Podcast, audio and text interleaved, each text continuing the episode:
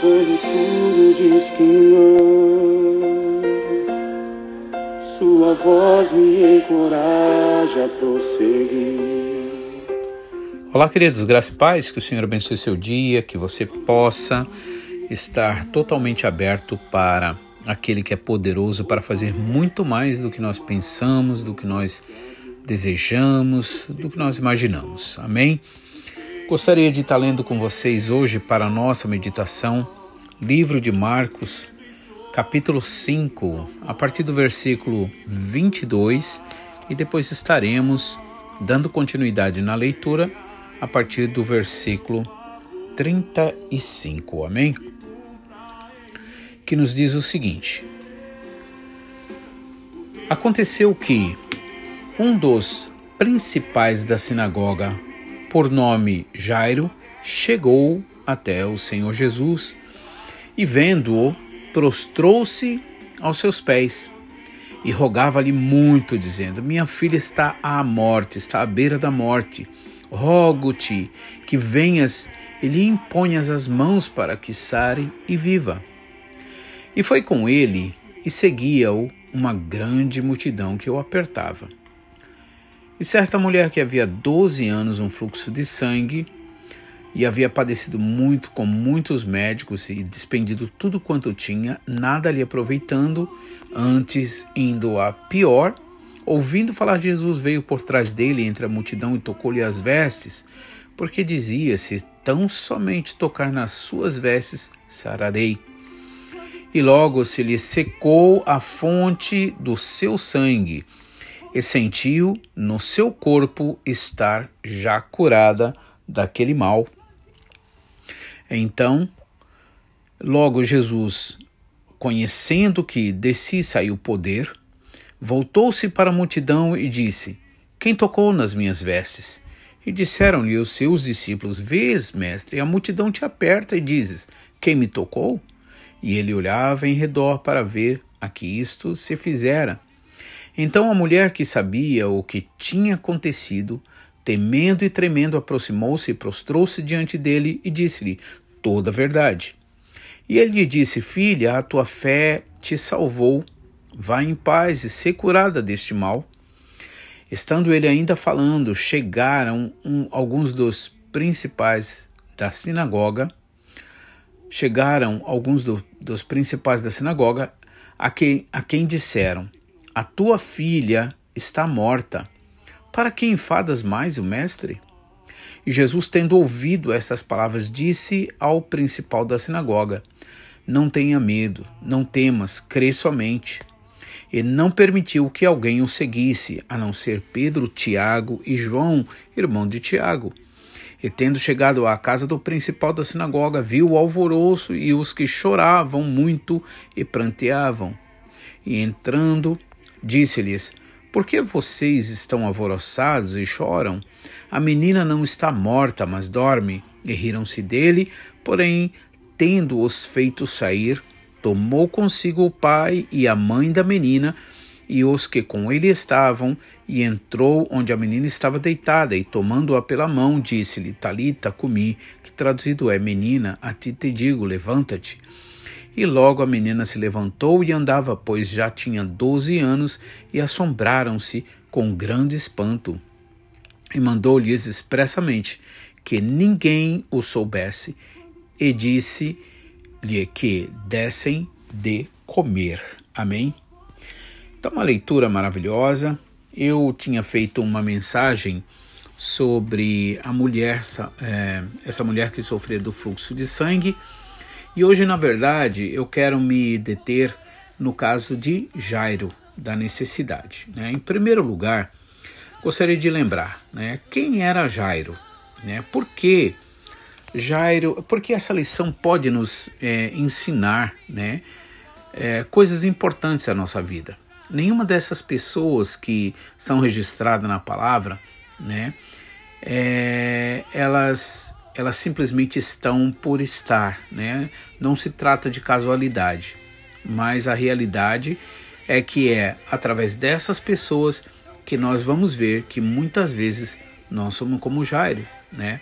Ou como tantos outros, né? Que estão registrados aqui na palavra. Né? Então veja, quem era Jairo? Na verdade, Jairo era um líder. Em primeiro lugar, ele era um líder, chefe da sinagoga. Veja que ele era um cara alto, um cara de uma alta patente ali para o povo de Israel. Uma pessoa muito respeitada, uma pessoa considerada inteligente, né? era culto, era rico, né? tinha muito respeito das pessoas, né? da comunidade é, da comunidade judia, tinha de tudo, né? que as pessoas com certeza diriam que tinha tudo para ser feliz, né? Agora, se a gente for olhar naturalmente, socialmente, né, dentro de uma dessa visão, ele sendo líder, chefe da sinagoga, muito respeitado, inteligente, culto, rico, né, poderoso ali na comunidade, alguém poderia pensar, nós poderíamos pensar naturalmente, que problema uma pessoa dessa pode ter, né? É verdade que muitas vezes a gente não tem o problema, mas muitas vezes o problema chega até a gente. Mas a Bíblia deixa bem claro, irmãos, que o Senhor tem o propósito em tudo e em todas as coisas, né? E aí é, nós vemos que ele realmente não tinha problemas em termos sociais, mas existia sim dentro de todo aquela, aquele mundo dele, sendo uma pessoa muito respeitada, chefe, rico, né, bem é, é, benquista pela, pela comunidade, acreditado pela comunidade judia, né? Nisso tudo, nessa coisa toda boa que todo mundo gostaria de ter naturalmente, ele tinha alguns problemas. E a gente vai fazer uma análise agora quais seriam esses problemas. Bom, em primeiro lugar, o fato dele ser rico, chefe da sinagoga, inteligente nessa coisa toda, o que acontece? Ele teria problema em ir até Jesus. Por quê? Porque dentro de todo aquele ensinamento que ele tinha e ele dava, né, é, aquele tipo de ensinamento não tinha espaço para Jesus. Não tinha espaço para como era conhecido para um filho de carpinteiro. Né? Jesus era conhecido como filho do carpinteiro. Né? Então, por que, que ele teria problema em ir até Jesus? por causa de toda essa posição social dele, né? por causa de todo esse privilégio que ele tinha, principalmente ele sendo um líder religioso muito respeitado. Por que isso? Porque a realidade, irmãos, é que quem seguia Jesus, aquela multidão que seguia Jesus, era composta de quê? Era composta de publicanos, era composta de é, é, ladrões muitas vezes, é, pessoas de, de, de moral é, questionável, né? Então, gente doente, né, pessoas com problemas físicos e tantas outras coisas, né? Então, quem procurava Jesus, na verdade, eram essas pessoas. E agora você imagina, é, Jairo, um chefe da sinagoga, um líder, um cara inteligente, um cara culto, rico, né, poderoso ali, né, respeitado no, no, no, na comunidade judaica, agora ele se misturar né, àquele monte de pessoas que, na verdade, na sua maioria, eram realmente todos discriminados. Inclusive, o Senhor Jesus Cristo deixou bem claro: ele veio para os doentes, ele veio para os pobres, né? Então, a primeira dificuldade que ele precisa enfrentar é essa. Né? Qual outra dificuldade que ele teria? Né? Qual seria o outro problema? Né? É, esses, é, esse ir até, o, o seu orgulho, né?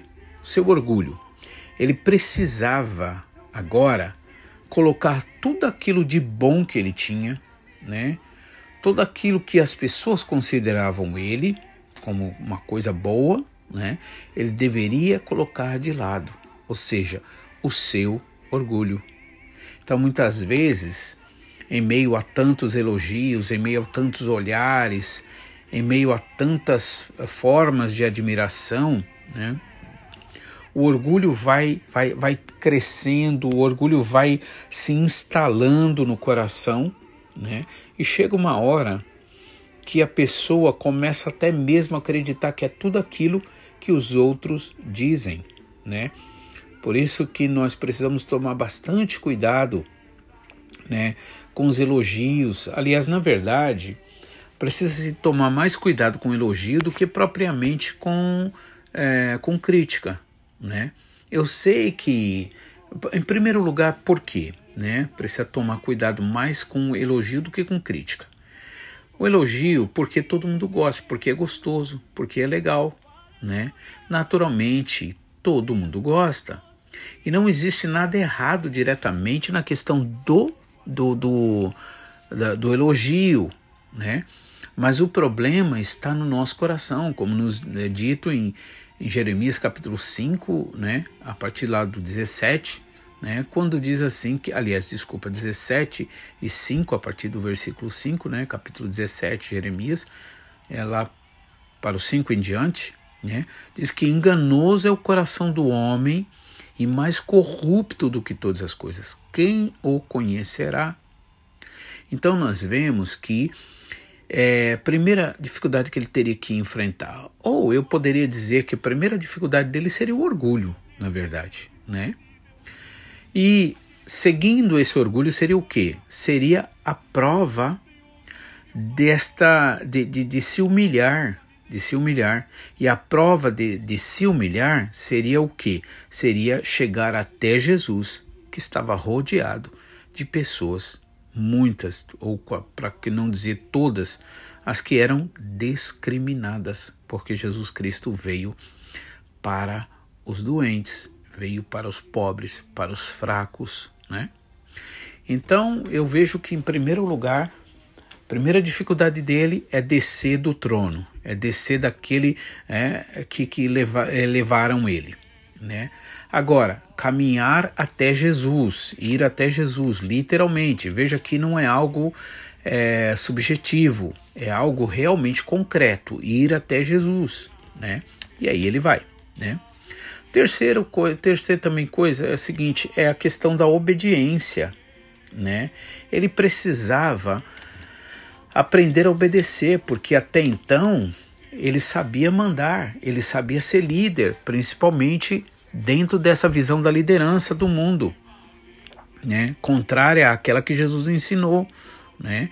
Pegando uma toalha, pegando uma bacia com uma toalha ali, colocando água, né? Lavando os pés dos discípulos, servindo ao invés de ser servido. Então, é, a, a terceira dificuldade dele, né? Ou seja, a primeira seria orgulho, a segunda, ir até Jesus, ou seja, a prova concreta desse ato de se humilhar, deixar o orgulho, né? E ir até Jesus, né? É arriscar sua sua fama, arriscar seu, sua posição social, sua até mesmo seus ensinamentos, né? Terceiro ponto a gente vê seria obedecer, né? Quando na verdade ele estava acostumado a dar ordens, né, e a ter as pessoas obedecendo ele ali, né, é, também sempre, né, só exercendo um lado da coisa, amém?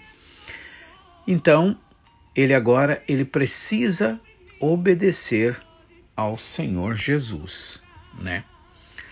É, quarto, né? Outra coisa, confiar somente em Jesus, sem ter nada para lhe oferecer. Por quê? O que que Jário poderia dar para Jesus? Aliás, o que que as pessoas que o seguiam davam para Jesus? Não dava nada. Só dava trabalho, em outras palavras, né? Trabalho que na verdade o Senhor ali resolvia. Né? Por isso que nosso pastor Takama sempre diz que é, o Senhor não chamou a gente para é, é, resolver problemas, ele chamou a gente né, para confiar nele. E à medida que nós confiamos, à medida que você confia nele, o que, que acontece? Ele te dá direção. E muitas coisas, na verdade, se resolvem, né? são resolvidas sem precisar diretamente da sua atitude. Mas se precisar, essa atitude, quem te dá direção é o Senhor. Né? Então a glória é para ele que viu o que é necessário para resolver um problema, uma situação. Então, Jairo precisa confiar em Jesus, chegar até Jesus sem absolutamente ter nada para oferecer. Porque o que é que Jesus queria? Jesus nunca quis nada de ninguém. Jesus nunca quis dinheiro, nunca quis absolutamente nada. A única coisa que o Senhor pedia era crer, era ter fé, porque crendo, né, dava-lhe o direito diante de Satanás, diante do inimigo, dava-lhe o direito de trabalhar por aquele que pedisse. Por isso Jesus ensinou a oração, disse para pedir, dar-se-vos-á, buscar e achareis, bater, abrir-se-vos-á, né? Então, o, o, quinto problema aqui que a gente vê também que ele enfrenta, qual é? é? Agora é abrir a porta da sua casa para um homem que, embora não era polêmico, mas ele era considerado por aqueles que o perseguiam como alguém polêmico, né? Como alguém que na verdade é, estava ali, é, tinha muitos que o seguiam, mas tinha muitos outros também que queriam acabar com ele, acabar com Jesus. Tanto é que várias vezes tentaram matar Jesus fora do tempo, mas como não era o tempo de Deus ainda, então eles não puderam matar, né? E aí abrir a porta da sua casa para um homem tão polêmico, né? Ou seja, não para Jairo agora, porque Jairo está realmente confiando nele mas isso tudo colocaria em risco o quê? A vida de Jairo, a liderança de Jairo, né? Sua inteligência, né? Seu lado culto, né? É, sua posição social, seu privilégio diante do povo, né? Certo? Então, mas é, Jairo, né? Então, nesse caso, ele estaria realmente é, comprometendo tudo aquilo que ele tinha construído ao longo do tempo. Né? Então, esses eram os desafios que ele tinha a enfrentar. Né? Relembrando primeiro o seu orgulho. Ele tinha que, tinha que desfazer naquele orgulho lá, descer do palco. Né? E agora a outra dificuldade era ir literalmente até Jesus, ou seja, a prova desse orgulho teria que ser uma, algo concreto, ir até Jesus, que vivia rodeado de gente marginalizada. Terceira dificuldade né, seria, então, é, em confiar verdadeiramente, plenamente em Jesus. Né?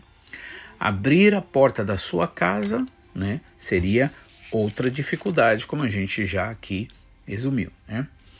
Então, a gente vê logo no começo o que? Que quando Jairo chega até Jesus, né, versículo 22, eis que chegou um dos principais dos, da, da, sinagoga, por nome Jairo, vendo a Jesus, prostrou-se diante aos seus pés. Veja só, então ele chega de forma humilde, prostra-se diante do Senhor, aos pés do Senhor, ou seja, ele realmente ali ele está mais interessado naquilo que é mais importante na vida dele, como no caso a vida da filha dele, do que propriamente a sua reputação no meio do, do, é, da liderança religiosa em que ele vivia. Né?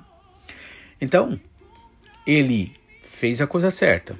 Chegou até Jesus, se humilhou diante de Jesus, prostrou-se aos pés de Jesus, né? Em forma de adoração, né? E aí, e roga, ele faz um pedido, né? Rogar significa pedir assim com intensidade, né? Só que aí ele diz o que? Olha, minha filha está à morte, à beira da morte. Rogo-te que venhas e lhes imponhas as mãos para que Sara e vive, Sare e vive e viva. Então veja que é, na verdade, ele aqui está dizendo o que, que Jesus tem que fazer, como é que Jesus tem que fazer. E esse é um, é um dos pontos que a gente acaba errando. Muitas vezes a gente ora, pede as coisas para o Senhor, mas fica é, é, esperando o Senhor por um lado só, por uma situação em particular. Então, se a gente entregar o nosso problema na mão do Senhor, a gente tem que crer também que Ele sabe como fazer. Muitas vezes Ele não vai fazer do seu jeito, mas Ele vai fazer porque ele é o Deus do impossível, ele é poderoso, não é? Então, é, não adianta Né? Não é importante a gente, embora ele vai falar isso, né? Venha e põe as mãos sobre ela, tal. Né? Claro, era uma forma de fé que ele estava tendo, mas de qualquer forma é uma fé que vai muitas vezes querendo meio que determinar o que o Senhor tem que fazer ou deixar de fazer ou como fazer, né? Aí a gente vê que é, Jesus, né? Ele não se desespera. Ele tem o tempo dele, ele tem a, o tempo certo para fazer. É ele que é o dono do passado, do presente e do futuro. Ele é senhor do passado, presente e futuro. Ou seja, ele pode inclusive mudar o passado na tua vida. Eu creio nisso. Quer dizer, parece uma coisa louca, né? Mas a Bíblia diz mesmo que as coisas de Deus é louca mesmo. É que é passado para mim, passado para você, mas não para o nosso Pai celestial, né? Então, irmãos, eu, eu creio numa coisa. Muitas vezes é assim, olha, você vai orar por uma situação. Muitas vezes Deus já te levou a orar por uma situação lá atrás e você nem sabia, aliás. Não era um problema que tinha, mas uma oração que você fez. Guiado pelo Espírito Santo, você pode ter orado por algo que ainda vai acontecer, né? Entende? Então, ele é senhor do tempo, do passado, do presente e do futuro, né? Isso existe para nós. Passado, assim, nesse caso, existe para nós. Né? Mas ele é senhor do teu passado. Ele é senhor do teu presente. E ele é senhor também do teu futuro. Por que eu estou dizendo isso? Porque nesse momento aparece a mulher né, que sofre ali daquele fluxo de sangue.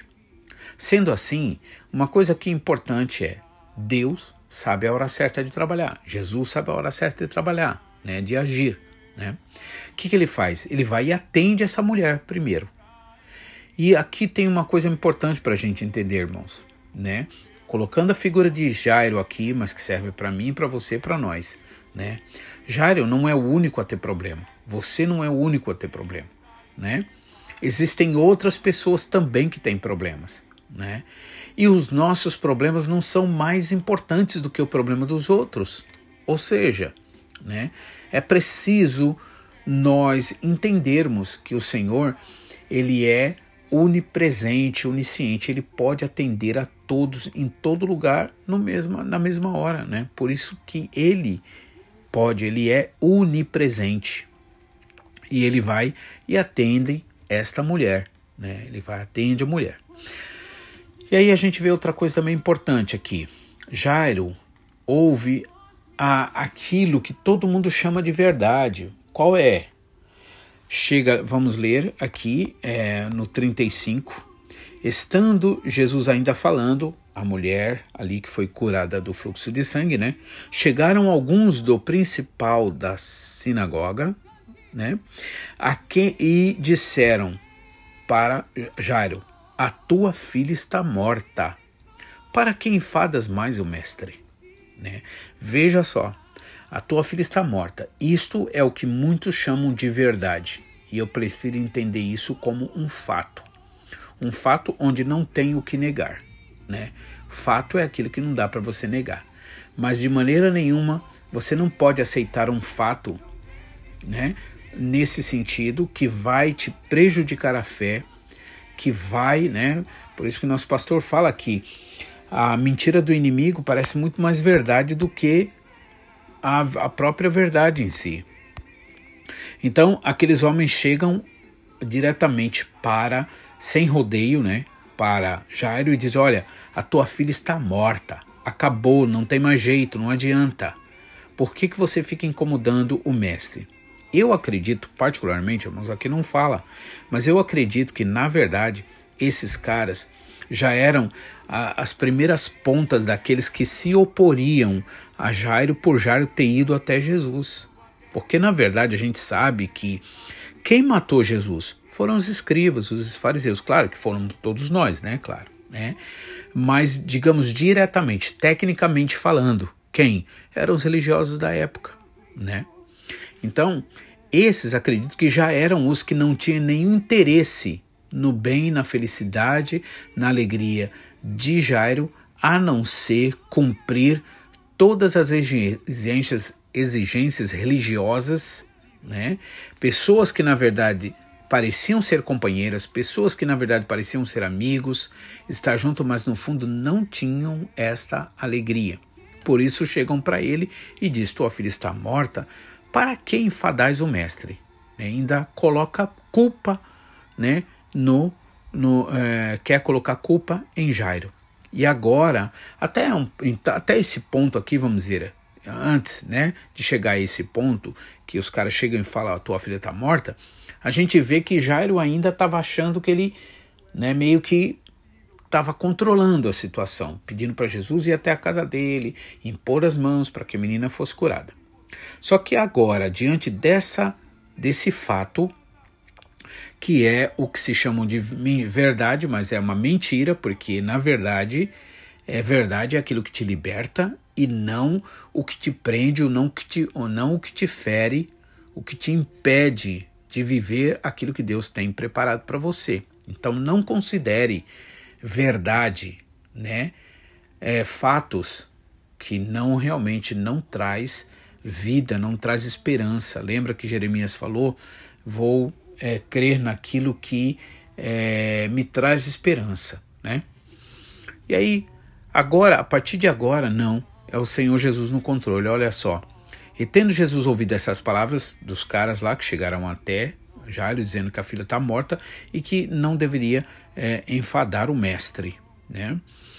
Jesus, ouvindo essas palavras, disse ao principal da sinagoga, ou seja, ao Jairo: Não tenha medo, não temas, crê somente. E aí, agora sim, agora ele vai e não permitiu que alguém o seguisse. Olha só que interessante. Né?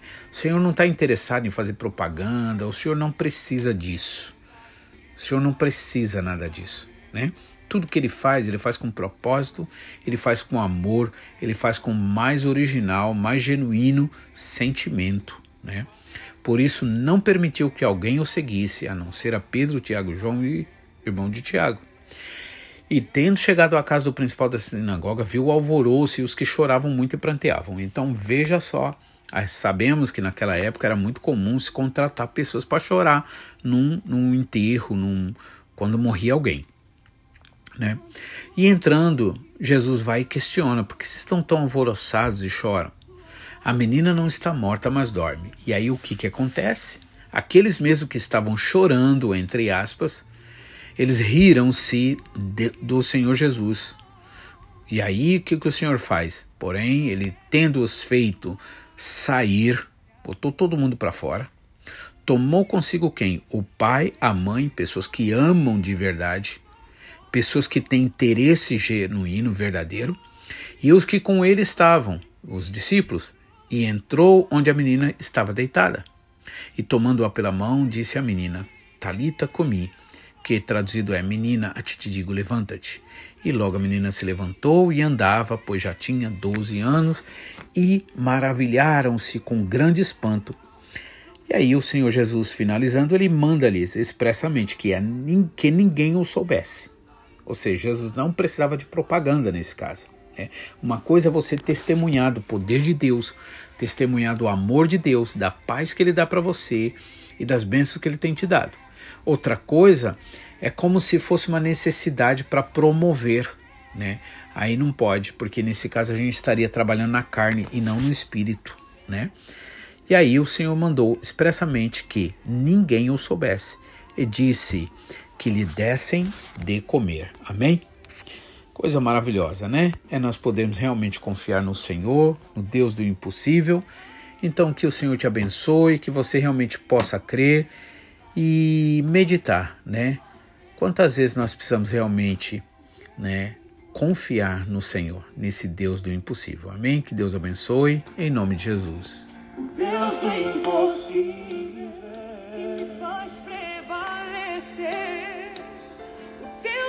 Tu és o Deus do impossível, Senhor. Oh, aleluia. Deus impossível. Somente Tu és o Deus do impossível, Senhor. E não há outro além de Ti.